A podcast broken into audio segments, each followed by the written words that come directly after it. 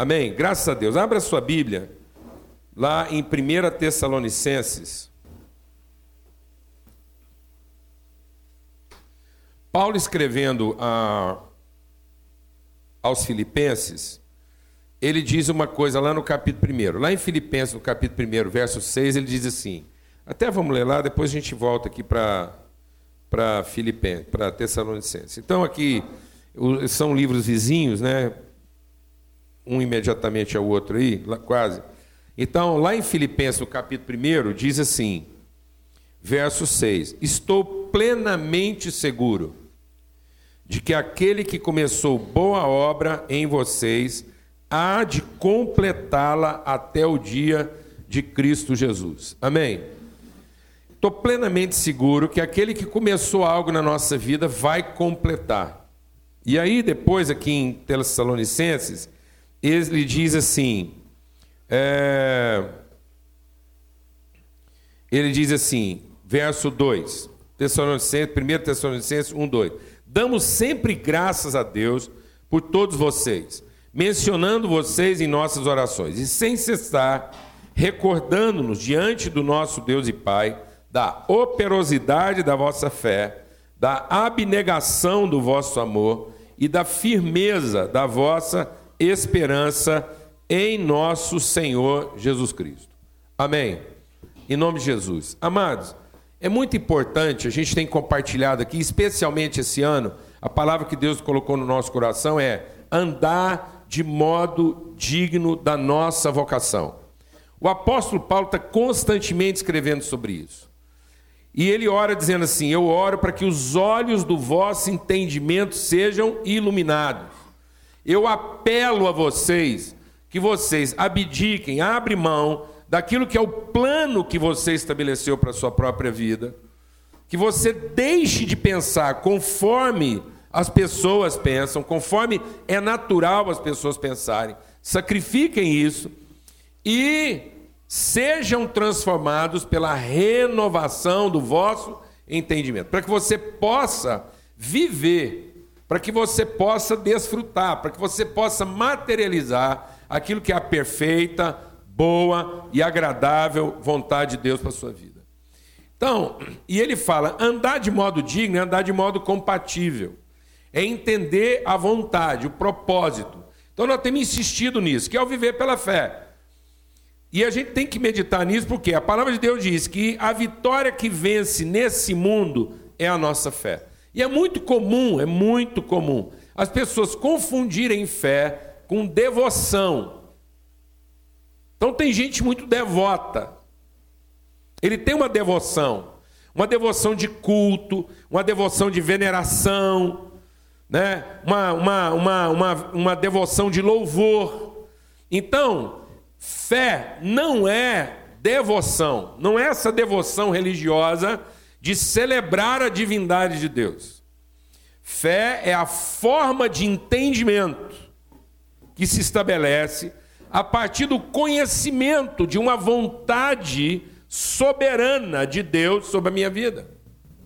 É olhar para a minha vida e querer que a minha vida corresponda aquilo que é o plano, aquilo que é a vontade eterna de Deus estabelecida para mim. Por isso, muitas vezes, nós estamos perdendo tempo precioso da nossa relação com Deus e com as pessoas, porque nós estamos insistindo na ideia de que a minha devoção vai convencer Deus a fazer as coisas conforme eu preciso ou eu acho que Ele deve fazer. Quem está entendendo o que eu estou falando? Então, às vezes, você está com um problema familiar, um problema na empresa, um problema na sua vida, e a gente acha que muita devoção religiosa vai me colocar numa condição privilegiada espiritualmente. E não é nada disso.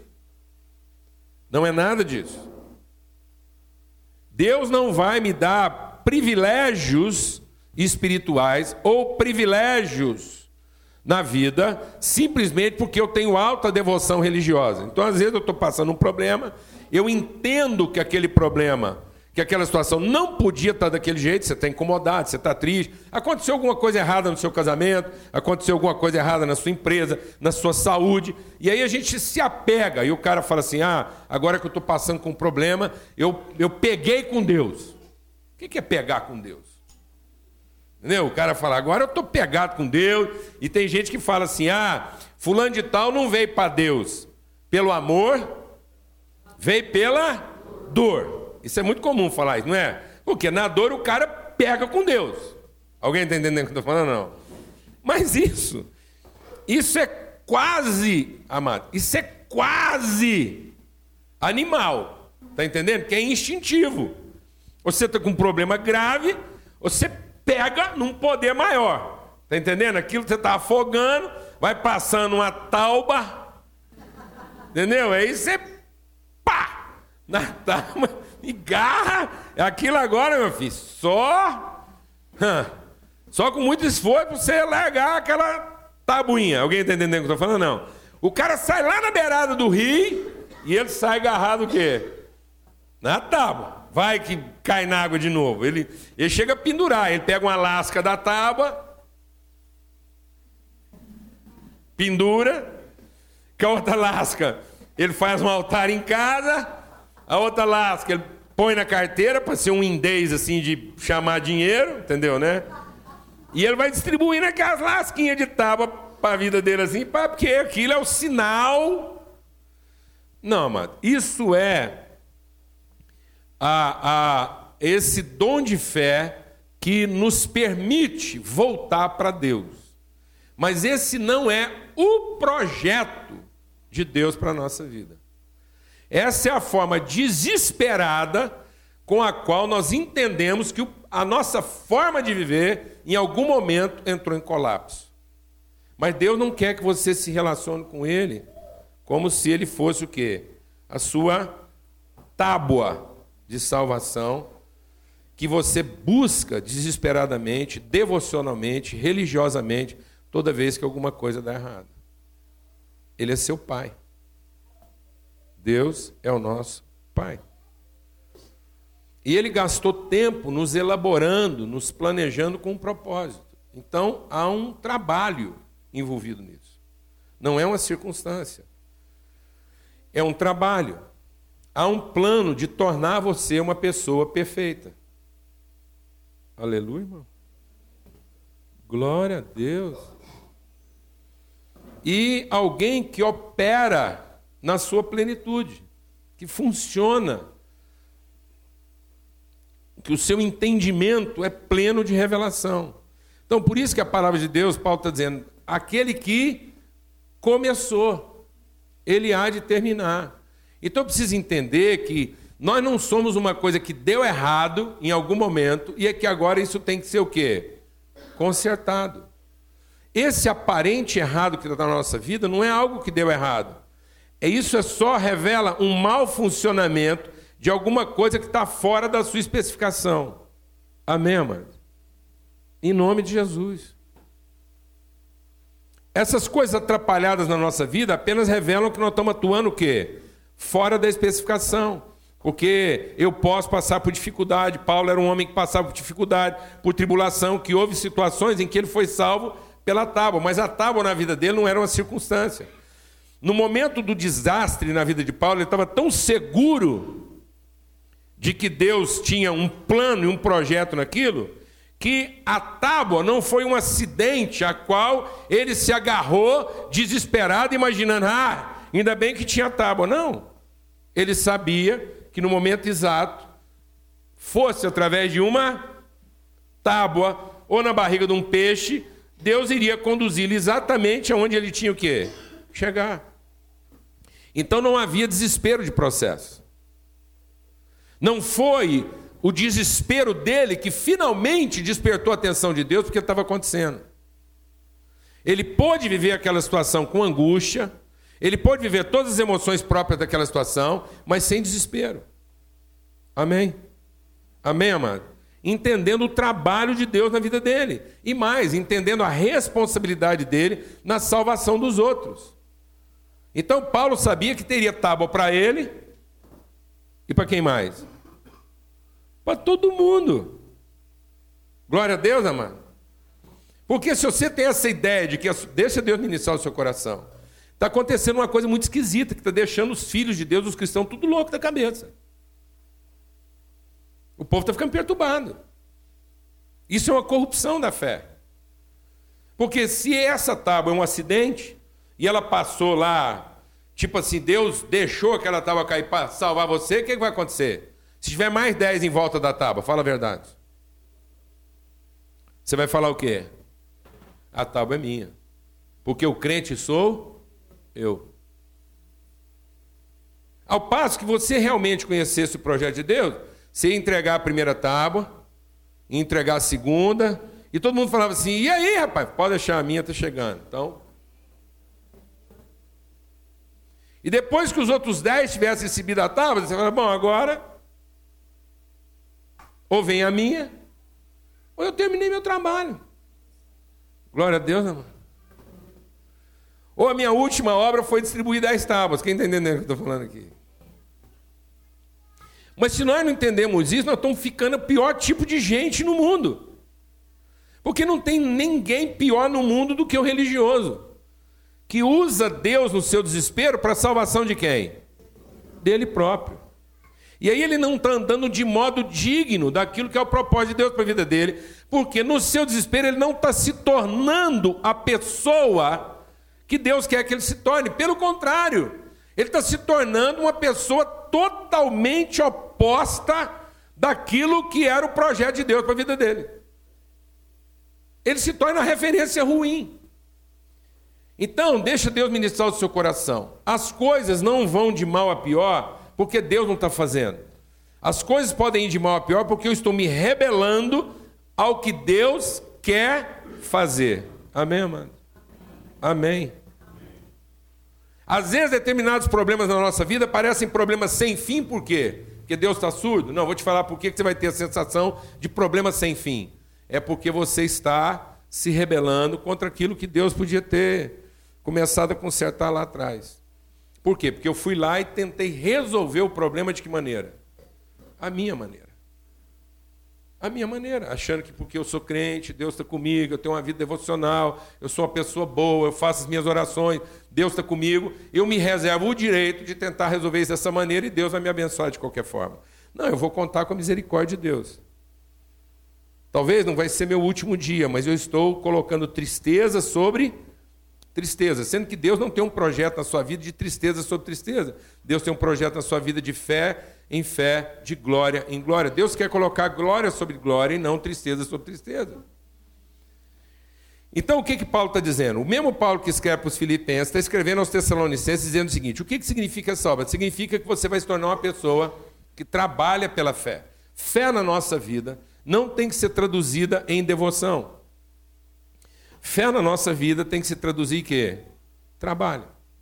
Ele diz: a operosidade da vossa fé. Fé é para que você, no momento da dificuldade, no momento do transtorno, no momento da, da, da tribulação, você não perca a disposição de quê?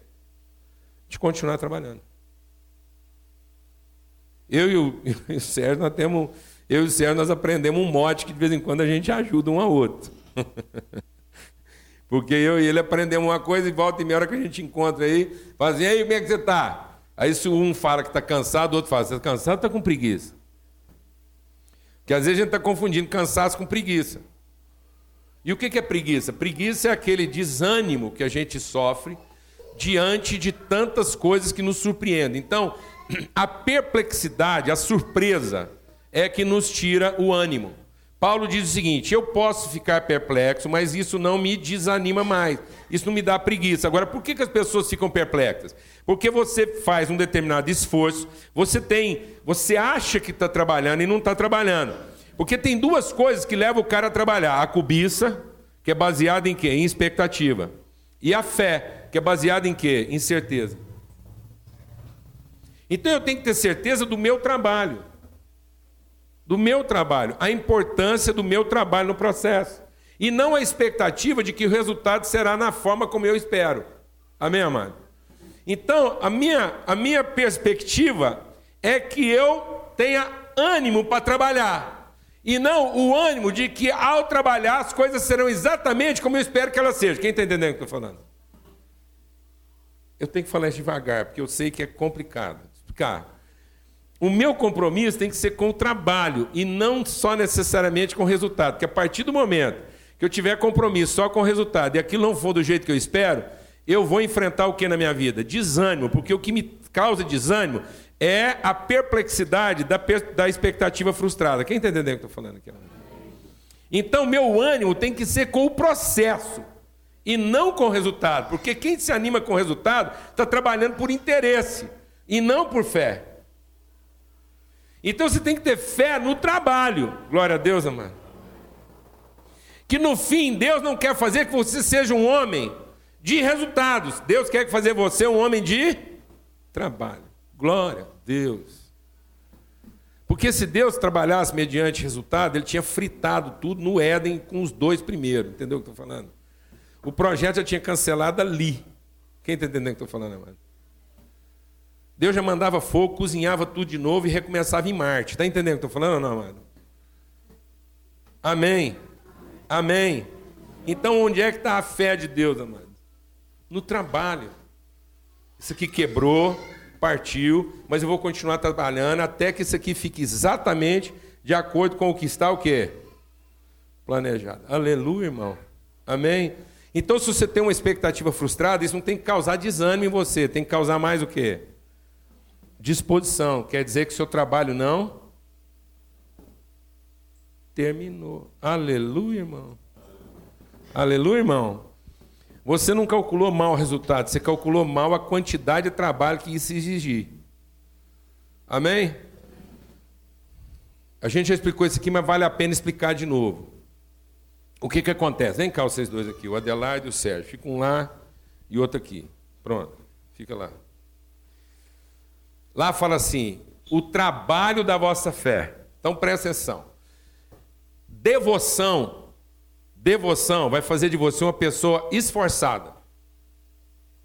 Mas fé vai fazer de você um trabalhador. E a equação física de trabalho, presta atenção, isso é uma oportunidade quase que única, hoje de manhã. Tá bom? É, é, cristianismo também é cultura, tá bom? Então, a equação física de trabalho é: trabalho é igual a força vezes distância. Então, uma coisa importante para eu entender a respeito de fé e trabalho, porque ele está associando trabalho ao quê?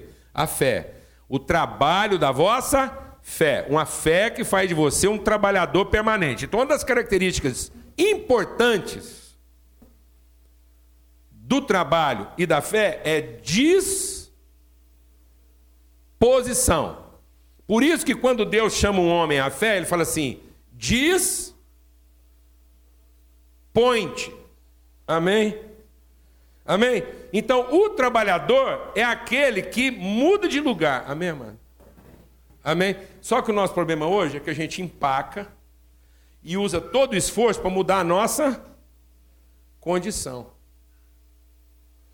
O trabalho não é para mudar a sua condição, o trabalho é para transformar você de uma pessoa em outra. Glória a Deus, amado. Então, esse aqui sou eu quando estou começando a trabalhar.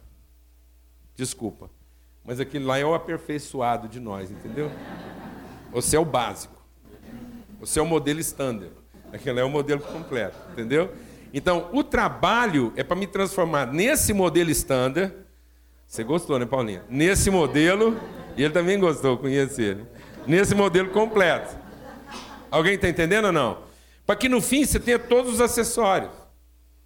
Então o trabalho não é para que você tenha o resultado de, de pertencimento, mas você tem o resultado de transformação. Então isso quer dizer o seguinte: se num determinado momento minha expectativa foi frustrada, isso quer dizer que ainda há uma distância a ser percorrida, porque eu não posso continuar sendo uma pessoa que se frustre por causa disso para trabalhar. Glória a Deus, amado.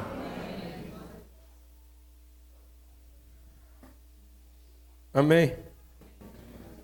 Quando você admite que está cansado, está frustrado, isso é o primeiro sinal de que o trabalho não Terminou, porque há ainda uma distância a ser percorrida para que você se torne a pessoa que Deus planejou que você fosse.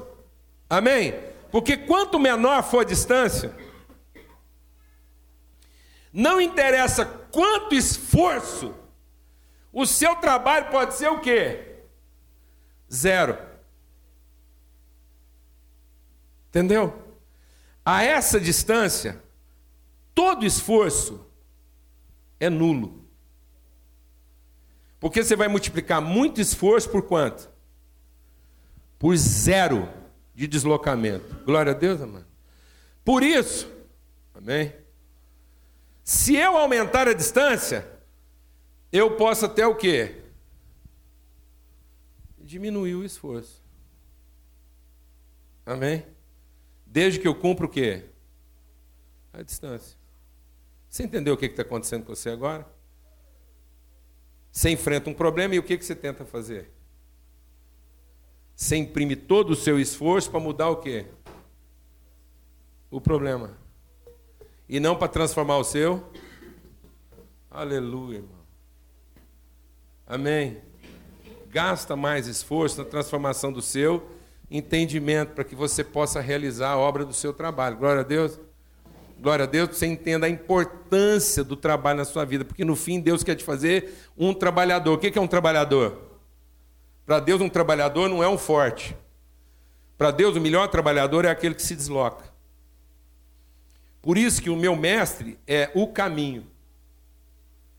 Amém, amado? Então Jesus me apresenta uma perspectiva de trabalho na medida em que ele me coloca para quê? Para caminhar. Então, trabalho para Jesus é o quê? disposição de continuar caminhando, o processo. Então, cada vez que eu fico com raiva, em vez de eu desanimar, pode sentar-se. Toda hora que eu estou com raiva porque alguma coisa não foi de acordo com o que eu queria, eu percebo que o problema não é o outro. O problema é quem? Sou eu. Porque ainda há uma distância a ser percorrida. Glória a Deus. Glória a Deus, mano. Aleluia. E Deus está trabalhando isso em você para que você se torne um trabalhador como Deus. Glória a Deus, amado. Porque se fosse por conta de frustrar uma expectativa, Deus já tinha rasgado o projeto nosso, está entendendo?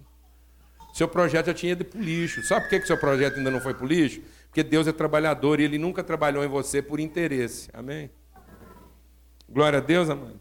Deus sempre trabalhou em nós para o projeto. Então eu tenho que entender o seguinte: está difícil, está complicado, a expectativa não está sendo atendida, isso é sinal de que eu tenho mais trabalho. Aleluia, irmão.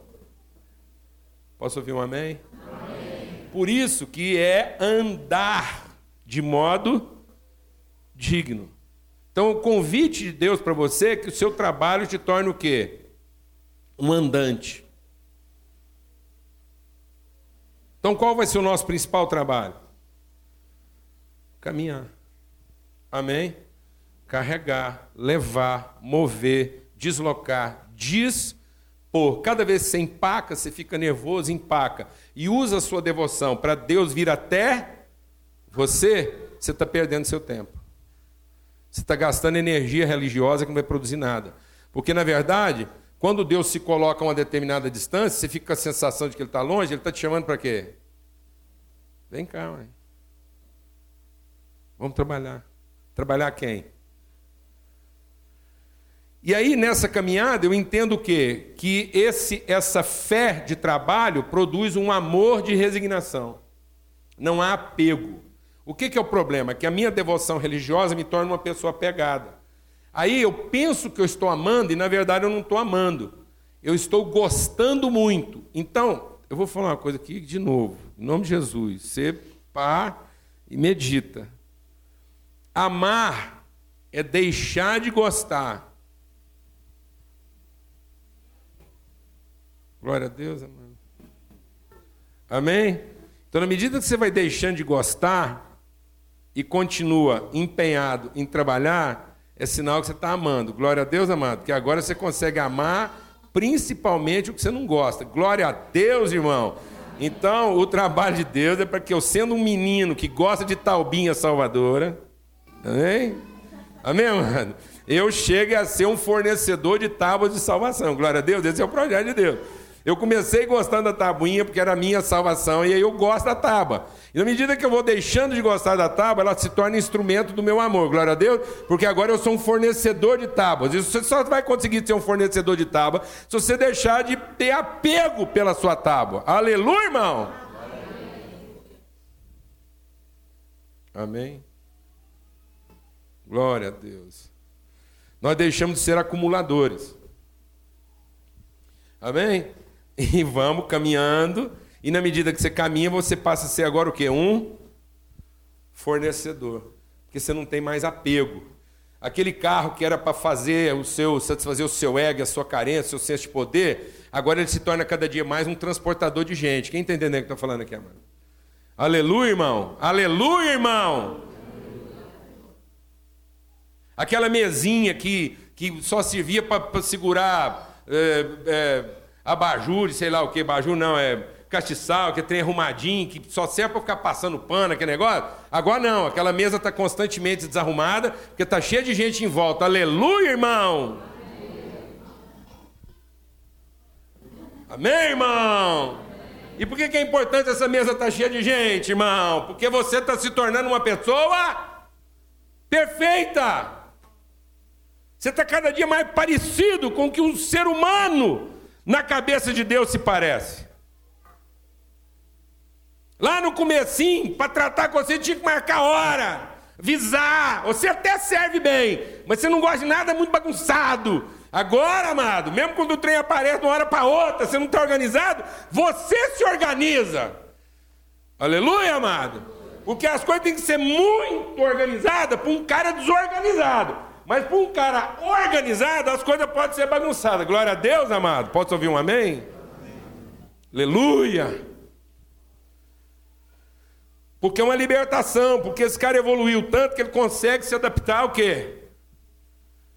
ao inesperado, às expectativas frustradas. Quem quer viver esse nível de vida, de libertação aí, amado? Amém? Uma fé que trabalha e um amor que se entrega. Esses dias, eu não sei quantos conheceram a pastora Márcia. Uma capacidade de adaptação fantástica que a mulher pregou lá para gente. Sofrendo, uma luta lá. Mas eu estava lá no Rio de Janeiro agora, e o marido dela fez o que todo marido faz, e a mulher ama esse cara. Era meio-dia e meio, nós estávamos lá em Mesquita, perto de Nova Iguaçu, e eles moram do lado do estado do Maracanã. O filho e o marido ligaram para ela, meio-dia e meio, e falou assim: O Paulo Júnior está aqui e nós chamamos ele para ir almoçar em casa. Sim. Na tora. Vê se não é para valorizar a relação. Vê se não é para aperfeiçoar a pessoa. Ele não é endemoniado, não, mano. Ele é pastor. Porque às vezes você está achando que um homem para fazer um negócio desse, só o endemoniado do seu marido. Não, esse cara ouve o Espírito Santo. Entendeu? Ele é o cinzel de Deus na lapidação da Márcia. Mas por que, eu estou te contando isso? Porque eu tenho um, um prato da minha infância, que fazia lá em casa todo fim de semana, e geralmente era sábado, domingo, e que tem um efeito assim, sabe aquele efeito assim afetivo, emocional, que tinha cara de coisa de casa e que a gente gostava? E que é o maior tapa assim que qualquer mulher pode dar para improvisar um trem no dia que está bagunçado. Porque você pega tudo que sobrou lá, que tem lá, junta aquilo numa forma e põe um queijo ralado em cima, pronto. Arroz de forma. Mas é, arroz de forma não tem um, um quê assim de, de, de casa. Eu falei, eu já comecei a falar, você já foi lá? Arroz de forno. Não é? Arroz de forno, não é? Não leva a gente lá para. Rapaz, dona maravilha, tudo certo. Cheguei lá, o que, que tinha para almoçar? que, que tinha lá para almoçar? Pensa um trem assim, arrebatador. Foi um arrebatamento, mano, aquela alegria. Eu lá comendo aquele arroz de forno, assim, me sentindo a pessoa mais abençoada do dia. Foi cinco horas da tarde, chegou um irmão para tomar café. Nós já ficou ali. Aí vem mais, chamou mais gente, vem mais alguém para tomar café. Adivinha o que, que eu falei para ele? Falei, rapaz, você não sabe o que, que eu almocei aqui? Arroz de forno. Fum. Saudade. Pronto, mais um abençoado. Por que, que eu estou te contando isso? Porque às vezes a gente se torna tão, tão religioso, tão devoto, e o medo de pagar o mico tira da gente a possibilidade de ser sensível a ações de Deus, onde Deus tira virtude daquilo que aparentemente não tem virtude alguma. Entendeu, amado? É o gesto. A disposição daquela mulher de ouvir Deus, para ela era uma coisa que ela estava quase que envergonhada de oferecer. Depois de 30 anos, eu nunca tinha comido mais na casa deles. Depois de 30 anos, era a primeira vez que a gente se encontrava em casa, em família. Então, na cabeça dela, ela pode ter pensado, a gente podia ter preparado e organizado isso melhor, mas não. Porque ali a gente foi literalmente o quê? Família. Família. Então, se você não tiver essa liberdade, você vai ficando cheio de quê? De controle, domínio, e, consequentemente, você vai frustrar expectativas uma atrás da outra. E quanto mais você se sente frustrado na sua expectativa, mais empacado você é. E quanto mais empacado você é, menos você desloca, menos trabalho você realiza e menos amor você desenvolve. Porque você fica menos doador, você fica negociante. Para doar, você tem que impor uma condição, você tem que estabelecer um requisito. Aí a sua doação já não é doação, é troca, é negócio. Quem está entendendo o que eu estou falando? E a outra característica desse homem perfeito, dessa mulher perfeita, é uma esperança que não se abala. Portanto, cada vez que você faz esse deslocamento em cima de uma expectativa frustrada e você entende a oportunidade da doação, mais constante você fica. Então você passa a viver uma vida de um crescente contínuo. E não aquela vida que experimenta picos de entusiasmo, onde a sua religiosidade é visitada, porque você tem uma devoção religiosa, aí na medida em que a sua religiosidade é visitada, você tem um pico de, de entusiasmo, mas também depois você tem picos de quê? De depressão, desânimo, toda vez que a sua religiosidade não é correspondida. Alguém está entendendo o que eu estou falando ou não? Então, na medida em que você faz uma reza braba e a sua mulher corresponde a isso, você está entusiasmado. E na medida em que as suas orações parecem que não estão sendo ouvidas e a relação está ficando difícil, você também fica desanimado e está prestes ao quê? A negociar tudo. Então, Paulo fala: Deus tem um projeto de tornar você uma pessoa trabalhadora. Movida de quê? De fé. Uma pessoa resignada, uma pessoa que está sempre disposta a compartilhar, não tem apego, não quer ter o controle das coisas, mas quer ter a disposição de repartir. Porque você é movido de quê? De amor. E uma pessoa constante. Amado, se tem uma coisa difícil hoje encontrar nas pessoas é constância. A religiosidade deixa as pessoas inconstantes. As mulheres nunca sabem direito como é que os maridos vão chegar em casa. Os maridos não sabem mais como é que eles vão encontrar as mulheres em casa, ou, ou como é que elas vão chegar na rua também. Então a gente nunca sabe direito o que é que vai passar pela porta. Eu tenho um amigo muito chegado que um dia ele chegou na casa dele lá e a chapa estava tão quente que ele já chegou assim, tomando aquelas cobranças que já pá, pá, pá, pá. Ele na mão na fechadura. Ele olhou aquilo tudo assim, mulher, filha, aquela confusão, e falou assim: gente, desculpa, mas eu acho que eu entrei na casa errada. Eu vou, eu vou sair e vou ver se eu acho a casa certa. Aí ele saiu, esperou uns 10 minutos, tocou a campainha, esperou abrir e falou: Ah, finalmente cheguei na minha casa. né? Então, essa, essa coisa assim faz a gente ficar inconstante. A gente deixa de ter noção de, de destino. Amém? A gente tem a ambição do resultado, mas não tem a noção do destino. E eu tenho repetido uma frase com os irmãos. Você está aqui, você está me ouvindo? Isso quer dizer o seguinte: a história ainda está sendo contada. A sua história para ter terminado, você não estaria aqui ouvindo. Amém? Você já estaria lá com o Papai do Céu. Você está aqui, está ouvindo, está difícil, está problemático, muito trabalho, muita doação, isso quer dizer que a história está sendo contada. Então Deus há de terminar aquilo que ele começou. Então seja constante, não retroceda. Deus não tem prazer naqueles que retrocedem. Vamos ter uma palavra de oração. Vamos ter uma palavra de oração. Eu quero clamar por constância na sua vida hoje de manhã. Que você olhe para a sua vida no meio das suas dificuldades, dos seus desafios e diga: Deus, a minha história está sendo contada. O Senhor é fiel.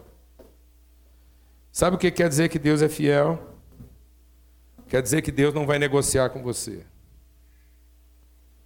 Eu já tentei fazer altos negócios com Deus. Expliquei para ele tanto que seria vantajoso para ele. Expliquei, falei, Deus, o senhor não tem noção do lucro que o senhor vai ter. e eu fico lá negociando, falo, Deus, ia ser tão bom se eu concordasse. Mas ele é fiel, ele é fiel, ele não negocia. E eu fico, tem hora que eu ofereço mais, tem hora que eu quero custar menos. E, e Deus é fiel. Ele é fiel a um projeto. E eu fico acumulando tristeza sobre tristeza cada vez que eu me rebelo a esse projeto. Mas sempre que eu me submeto, as minhas tristezas vão sendo visitadas de alegria. Alegria de saber que eu estou caminhando. Que eu encontro uma pessoa cada dia melhor. Deus é fiel. Feche seus olhos agora, fala com Deus e diga: O Senhor é fiel. Eu não vou negociar, não vou negociar com as pessoas que estão à minha volta. Às vezes o seu medo de perder alguém está fazendo com que você perca essa pessoa definitivamente, porque você está negociando com o pecado dela, em vez de você ser fiel ao propósito de Deus para a vida de vocês. Tem gente segurando pessoas em casa à custa de pecado e não de santidade. Relações totalmente prostituídas, promíscuas, bandidas, bandidas. Porque a pessoa tem medo de perder o projeto que ela fez, em vez de se submeter ao projeto de Deus. Se submeter ao projeto de Deus. Amado, quando Deus estabelece sobre nós a vontade dele, ainda que a casa caia toda, fica só a sucata. Isso quer dizer que ele vai começar essa casa de novo da forma correta. A palavra de Deus diz que ele estava moldando um vaso e o vaso se quebrou. E Deus, quando o vaso se quebrou, Deus não gritou: Alguém sabe onde é que está o Super Bonder? E volta essa coisa grita lá em casa e parece que alguém está perdendo parte da vida. Já viu quando você. Alguém aqui sabe o que eu estou falando? Não? Alguém aqui sabe a desgraça que vem numa casa quando ninguém sabe dizer onde é que está o Super Bonder? Hã? Não tem condição. Esse dia eu encontrei um amigo e a hora que eu, pedi para ele o cabo do celular emprestado para carregar, a hora que ele me entregou, eu falei: Eu me recuso. Eu me recuso a usar esse cabo seu.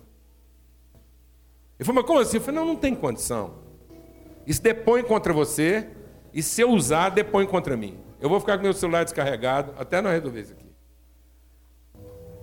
Porque ele pegou um quilo de fita prata, sabe aquela fita prata que conserta até caminhão? enrolou naquilo. Eu falei, não tem condição um negócio desse. Sua mulher não, não pode olhar para um negócio desse aqui e ficar feliz. Porque ela vai achar que uma hora você enrola uma fita prata nela.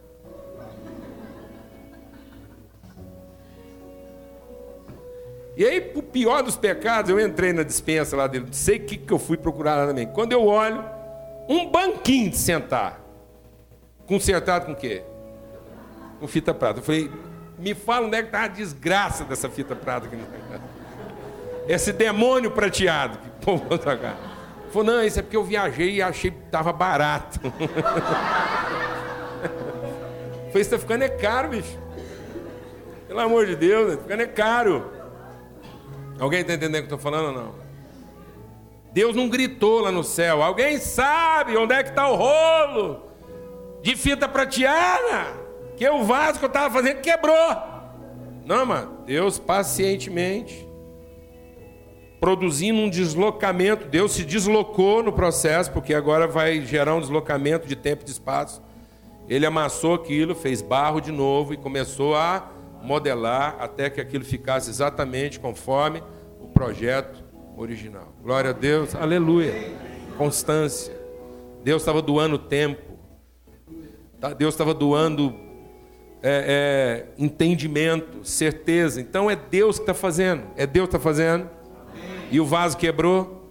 Ó, então o que, que sobrou para nós? Se Deus fazendo o vaso quebra, quem dirá nós, amados? Então, quebrou, o que faz? Vamos amassar. Mas não vamos negociar. Não mete fita cola nesse negócio. Para com esse negócio. Para com esse negócio. Dessas coisas remendadas que o povo anda fazendo aí. Isso é devoção, não é fé. Isso é preguiça de trabalhar. Quem está entendendo o que estou falando aqui? Amém? Senhor, obrigado por esse tempo aqui. Obrigado pela comunhão.